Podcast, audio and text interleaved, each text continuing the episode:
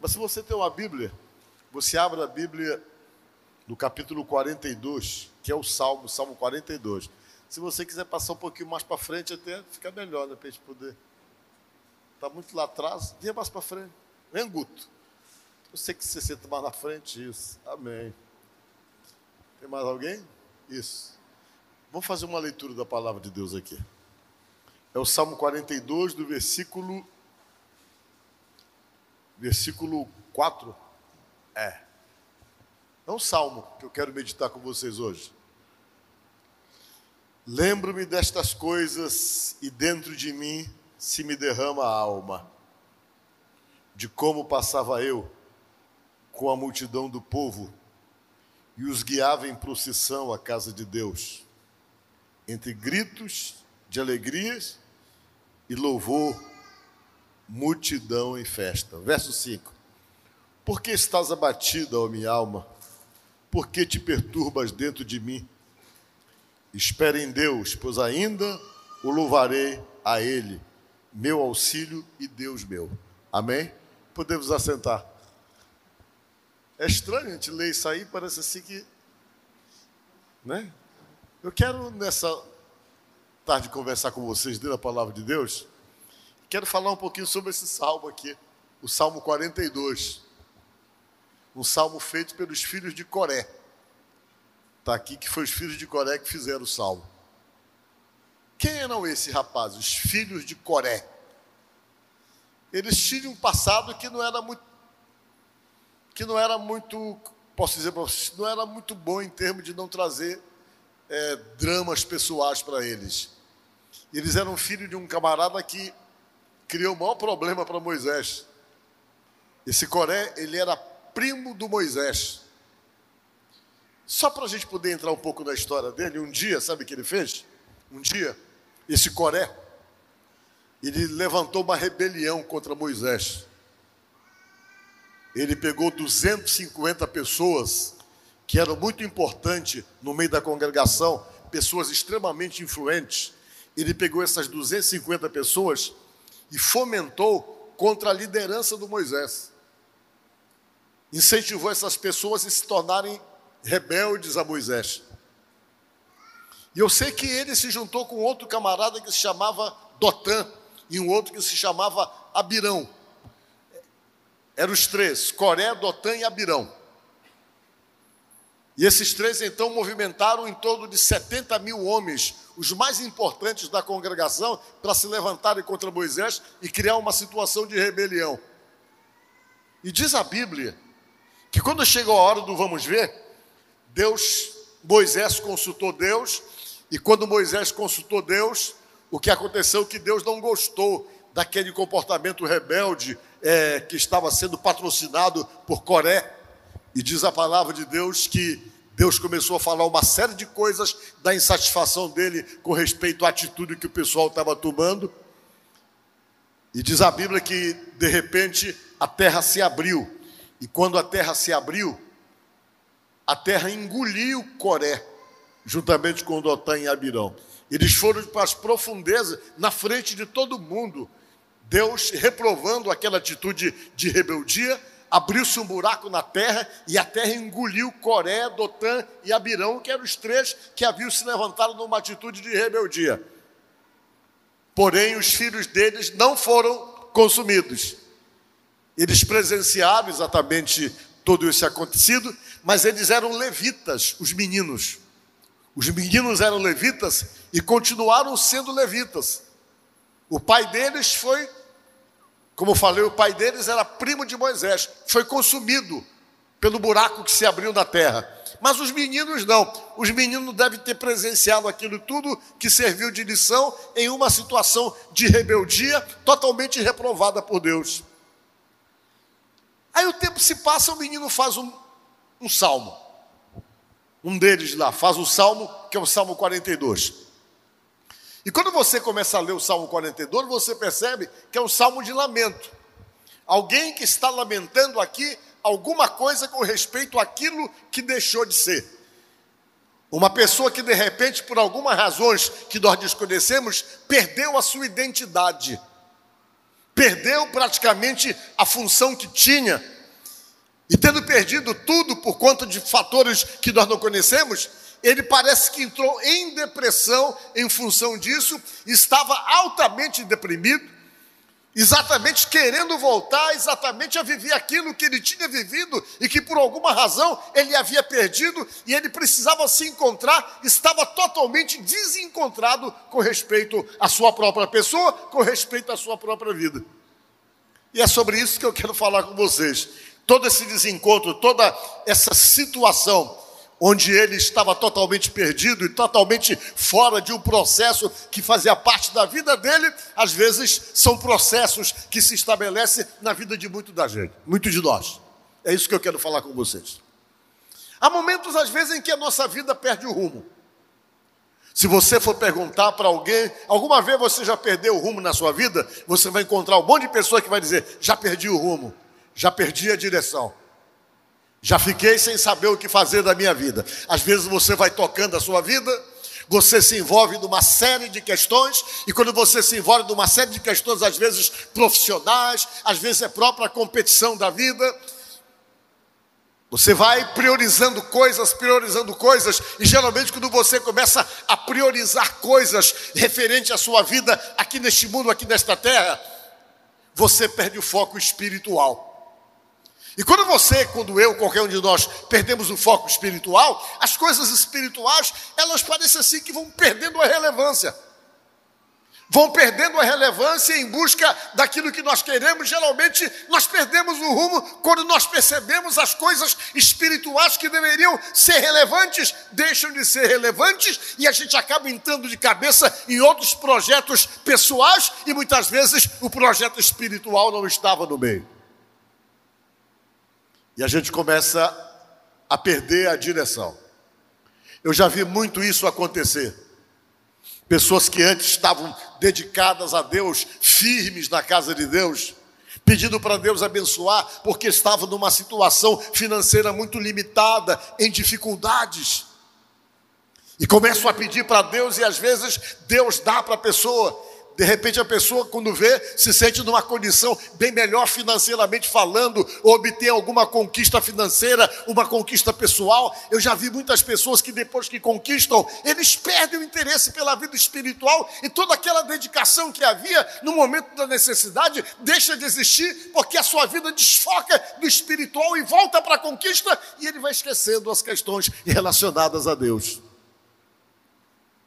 Só que a vida da gente para ser conduzida sem Deus é alguma coisa muito complicada e difícil. Nós temos dependência. E uma série de coisas referentes às nossas vidas só é possível acontecer conosco em função daquilo que Deus está fazendo.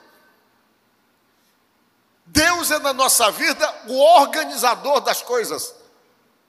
Porque a sua necessidade não está numa conquista só está em várias conquistas, principalmente aquelas conquistas bem pessoais e da alma, da qual você precisa para poder estar bem como ser humano e como pessoa. Às vezes você obtém conquistas, mas tudo que você conquista é só bens materiais e as outras coisas vão ficando para outro lado e você vai perdendo totalmente a direção e o foco. E quando isso acontece, você percebe que você ficou somente com uma conquista e as outras conquistas não se tornam realidade na sua vida. De repente você passa a ter tudo daquilo que queria, mas também não tem nada, exatamente por conta de uma série de outras coisas em volta que completam uma felicidade total. E quando você vê, você perde o contato com Deus. E esse é o momento mais difícil. Quando a gente perde o contato com Deus, que você vai perceber também que você perde ou que nós perdemos aquilo que nós chamamos de temor. Quando uma pessoa perde o temor, tudo é normal.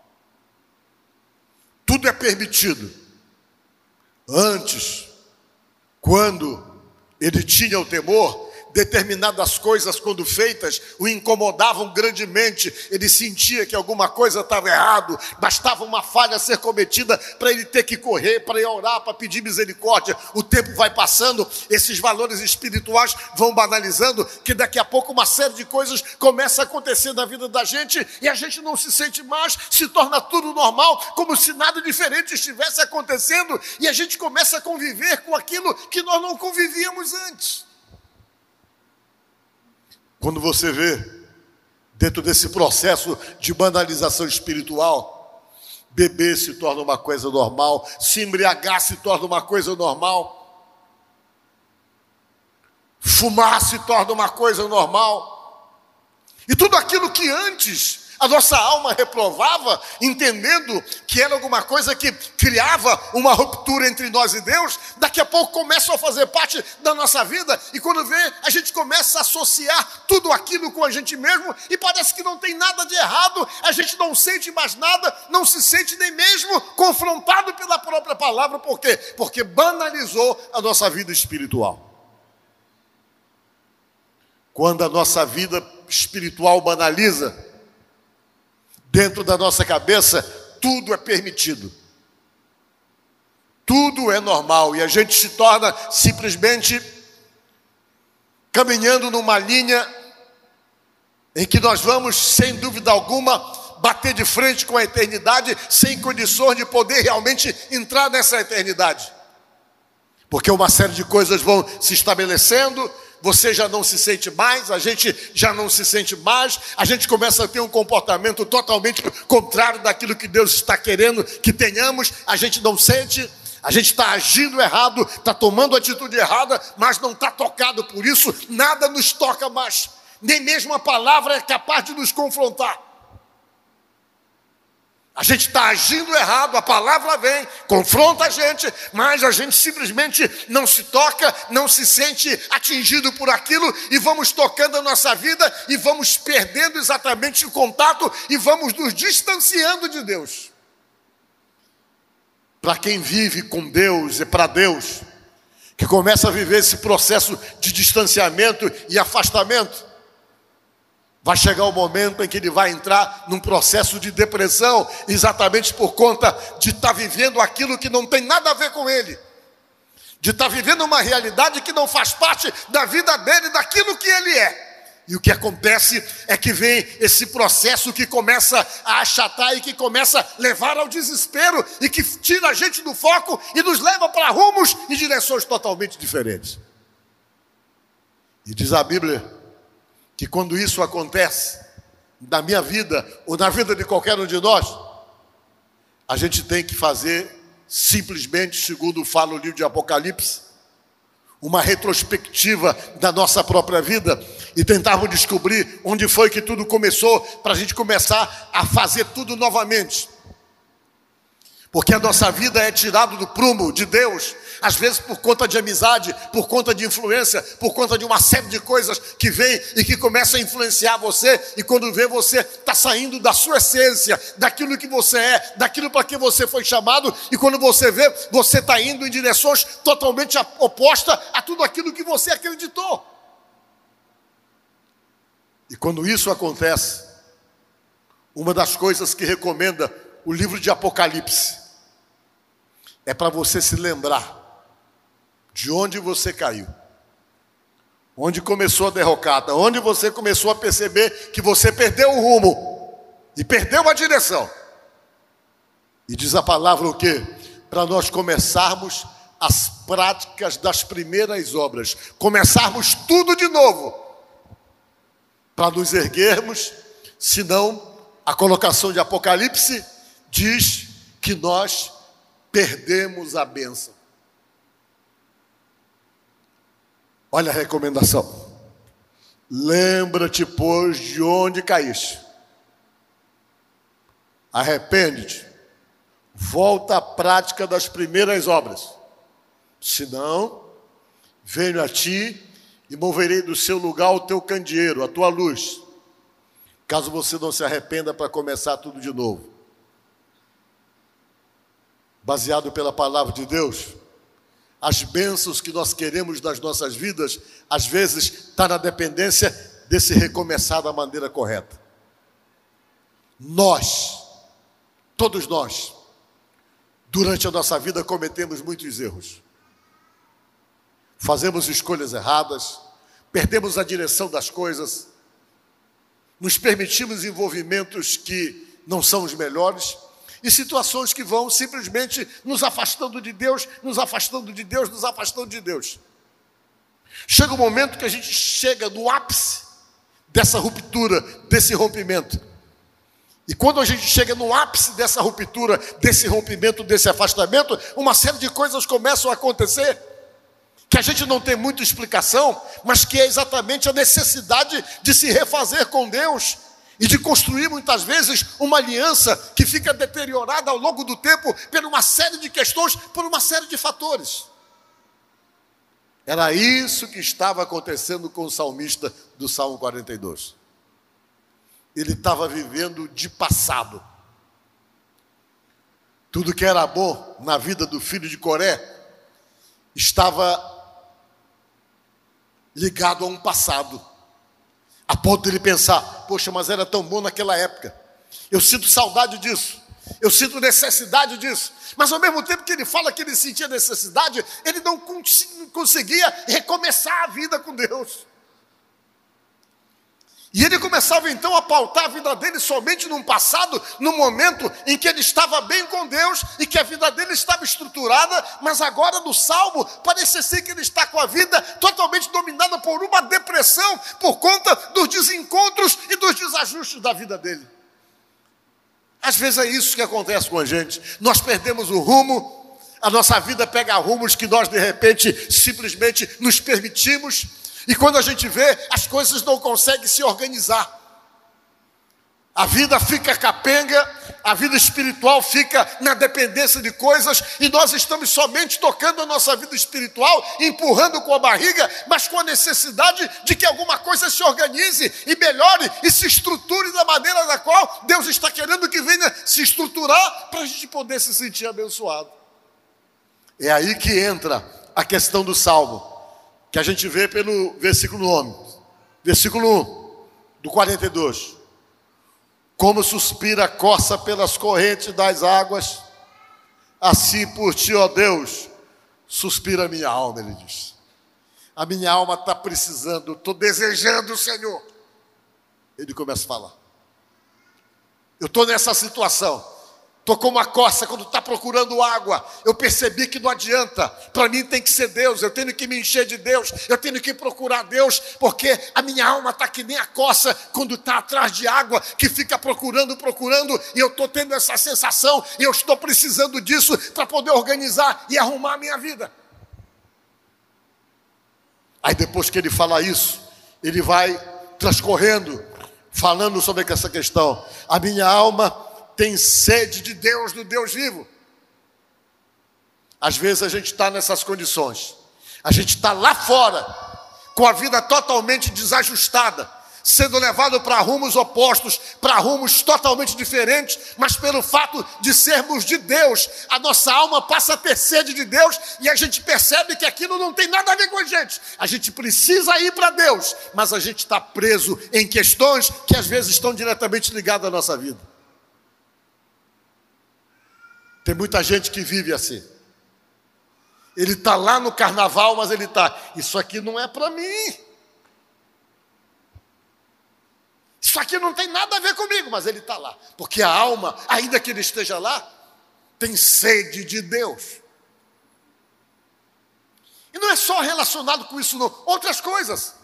Quando você é de Deus, que você entra num processo desse, você vai para um lugar fora daquilo que faz parte daquilo que você crê. Você pode até ficar lá, você até participa, mas você fica incomodado porque você é de Deus, diga glória a Deus. E por ser de Deus, a sua alma fica anelando. Você começa a se sentir totalmente deslocado em qualquer lugar que você esteja, que não compactua com aquilo que Deus fala, exatamente porque a tua alma anela Deus. Era o que acontecia aqui com o salmista. E ele ficava: A minha alma tem sede de Deus, do Deus vivo. Ele pega, vence e questiona. Quando irei e me verei perante a face de Deus? Ele se pergunta: Poxa, quando é que eu vou me acertar? Eu estou fora do lugar? Estou fora do meu mundo? Todo mundo que não é meu?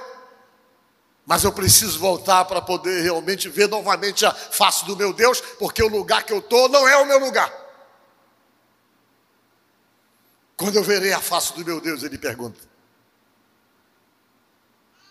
Aí depois ele vem e começa a falar essas coisas que você contextualiza para os dias de hoje, é muito parecido com a gente. Era só um ser humano que viveu 2.800 e poucos anos atrás. Mas que tinha os mesmos dramas e que expressava isso colocando no papel. Ele vem, faz uma pergunta para ele: Quando me verei perante a face do meu Deus? As minhas lágrimas têm sido meu alimento dia e noite. Quando você ouve ele falar isso aí, você percebe o quê? O camarada está chorando de manhã, de dia, de tarde, de noite, está deprimido.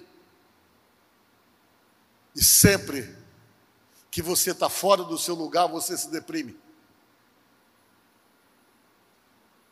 Sempre que você está num lugar que não é o seu, se prepare para se deprimir. Se você é de Deus e tenta andar em ambientes que não são de Deus, você vai realmente provocar essa depressão em você. Era isso que estava acontecendo com ele. Ele começou a se questionar e se pergunta isso. Eu só choro, gente, ele disse. Eu choro de dia e de noite, porque eu estou fora do meu lugar. Eu estou fora de onde eu deveria estar. Esse salmo é um salmo para afastado mesmo. Estou fora do meu lugar. Aí ele começa a se lamentar. Enquanto me dizem continuamente: E o teu Deus onde está, rapaz? Tu não era de Deus. O que é que tu está fazendo aqui? Esse lugar não é teu. Tu não era assim? Tu está fora do teu lugar. Cadê o teu Deus? E ele já se sentia questionado. Por quê? Porque o ambiente em que ele vivia provocava esses questionamentos. Quem conhece você como uma pessoa de Deus? O dia que você sai do ambiente que é de Deus para se envolver com outro ambiente e todo mundo sabe que você é de Deus, todo mundo vai questionar você. Porque sabe que você não era dali. Ele estava vivendo esse drama. Você não é daqui. Cadê o teu Deus? Ele pega, vem e se percebe que ele estava vivendo só de lembrança. Lembro-me destas coisas, e dentro de mim se me derrama a alma. Aí ele vai lembrar, sabe do que? Da rotina que ele tinha quando estava envolvido com as coisas de Deus. É aquela história relacionada com a rotina. Você que é de Deus, que está aqui, o dia que essa rotina faltar para você, você vai encontrar dificuldade para reativar na sua vida mas ao mesmo tempo que você vai encontrar dificuldade para reativar essa rotina na sua vida, você vai perceber que ela faz falta. Por isso que ele vem e começa a dizer aqui: Lembro-me das coisas dentro de mim, se me derrama a alma. Aí ele vem, de como passava eu com a multidão de povo e os guiava em procissão na casa de Deus, entre gritos de alegrias e louvores, a multidão em festa. Estava envolvido com a obra, eu guiava o pessoal para a casa de Deus, eu estava na frente, eu estava fazendo alguma coisa para Deus. Ele diz aqui, mas agora eu não estou fazendo mais, a minha alma está abatida. Ele fala que a alma está abatida, que ele se perturba dentro dele, mas que ele espera em Deus, diz ele aqui, que ainda o louvarei e Ele meu auxílio e Deus meu, e sinto abatida dentro de mim a minha alma. Ele fala assim. E além de sentir abatida a alma, ele diz ainda que lembra de Deus nas terras do Jordão e no Monte Hermon e no outeiro de Mizar. E ele começa então a contar e a lembrar a história dele. Amigos, por que é que eu estou pregando isso para você? Porque não são poucas as vezes que a gente perde o rumo das coisas. Nós estamos começando o ano e durante esse ano todo não vão aparecer, não vão faltar propostas para te levar para rumos contrários. Não vão faltar propostas para tentar desfocar você. E a gente pode até se desfocar com respeito às questões de Deus, porque a gente às vezes é influenciado. O homem às vezes é muito produto do meio que ele vive. Eu digo isso a vocês. Se você não tiver estrutura espiritual para servir a Deus, você tenha certeza que sempre vai haver alguém disposto, ousado, para tentar mudar sua cabeça. Eu me lembro que, quando eu fui fazer a faculdade, eu já era pastor. Entrei para fazer uma das faculdades mais difíceis que tem para quem quer manter a sua vida com Deus, que é a faculdade de psicologia. Todo mundo lá era contrário a tudo. Ninguém era a favor do nada do que eu falava. Ninguém. A não ser um outro pastor que fazia também da Assembleia de Deus. Caso contrário, todo mundo discordava da gente, das posições que nós tínhamos. E aquilo era batido todo dia do mesmo jeito, da mesma forma. E eu me lembro que, por ser pastor, eu era muito questionado. Os professores chegavam na sala e diziam: E aí, pastor, o que é que você acha sobre isso aí? Qual é o seu pensamento? E quando eu costumava expor meu pensamento, mais da metade ria e dizia que não era daquele jeito. Era uma forma de tentar o quê? De tentar atingir minha fé. Conheci uma pessoa que eu sabia que era cristão, que foi comigo para lá. Não demorou muito, ele tinha questionamentos com respeito a Deus e coisas, e se afastou de Deus um tempo. Por quê? Porque ele simplesmente se permitiu o envolvimento com umas amizades que acabaram levando ele para outro lado para tentar mudar a cabeça dele. E isso a gente enfrenta ultimamente de uma forma pior ainda com respeito à doutrinação das coisas. Alguém chega e tenta dizer para você que as coisas são diferentes. E começam a banalizar princípios e valores que estão estabelecidos na palavra de Deus. Eu não sei o que foi que motivou o filho de Coré a sair do prumo. Eu não sei o que foi que motivou o filho de Coré a perder toda a rotina que ele tinha com Deus, envolvimento com Deus. Mas eu sei dizer para vocês que ele estava sofrendo muito e completamente arrependido de ter permitido que a sua rotina fosse simplesmente solapada por determinadas situações que nós não sabemos muito bem quais são. Mas o certo é que esse salmo ficou aqui para nós cantarmos somente uma coisa: mantenha a sua fé, mantenha a sua confiança não negocie as suas convicções. Porque o inimigo, com certeza, ele não brinca e ele vai trabalhar incessantemente exatamente para que essas convicções sejam negociadas e banalizadas. Para que você comece a viver uma outra situação a ponto de achar que tudo é normal, que tudo é permitido, mas não. Deus estabelece as suas regras e as regras que ele tem e os seus princípios ele não abre mão. Não abre mão. E se você quiser viver uma vida com Deus, mantenha posicionamento. Mantenha postura sobre risco de correr exatamente a incorrer em uma situação semelhante a essa situação em que incorreu um levita. Quem escreveu isso aqui? Um camarada envolvido com a obra o camarada que cantava. Que conduzia as multidões, que estava à frente de todo mundo, conduzindo a obra, ele se perdeu. E se perdendo, ele entra no lamento, querendo se refazer nessa retomada com Deus. Então, que este ano que está começando, que possamos então começarmos firmes. E se porventura você percebeu que você está fora de todo um contexto de Deus, entre nesse contexto. Se permita o envolvimento novamente. Olhe para você, veja onde você está andando, com quem você está vivendo, o que é influência ruim, o que te puxa para outro lado, fora da presença de Deus. Se organize. Pare para pensar onde foi que tudo começou a dar errado, onde foi que as coisas começaram a dar para trás. Volte à prática das primeiras obras e comece tudo novamente, porque se você começar e nós começarmos tudo novamente, a Bíblia diz que a gente se ergue e consegue ficar firme na presença de Deus. Então, que esse salmo possa ser um salmo de direcionamento, para que a gente venha então analisarmos a nossa própria vida e nos adequarmos àquilo que Deus já nos previne com respeito aos rumos que nós perdemos. E às vezes, quando você perde o rumo de Deus na sua vida, tudo começa a dar errado nas outras coisas, tudo começa a se atrapalhar.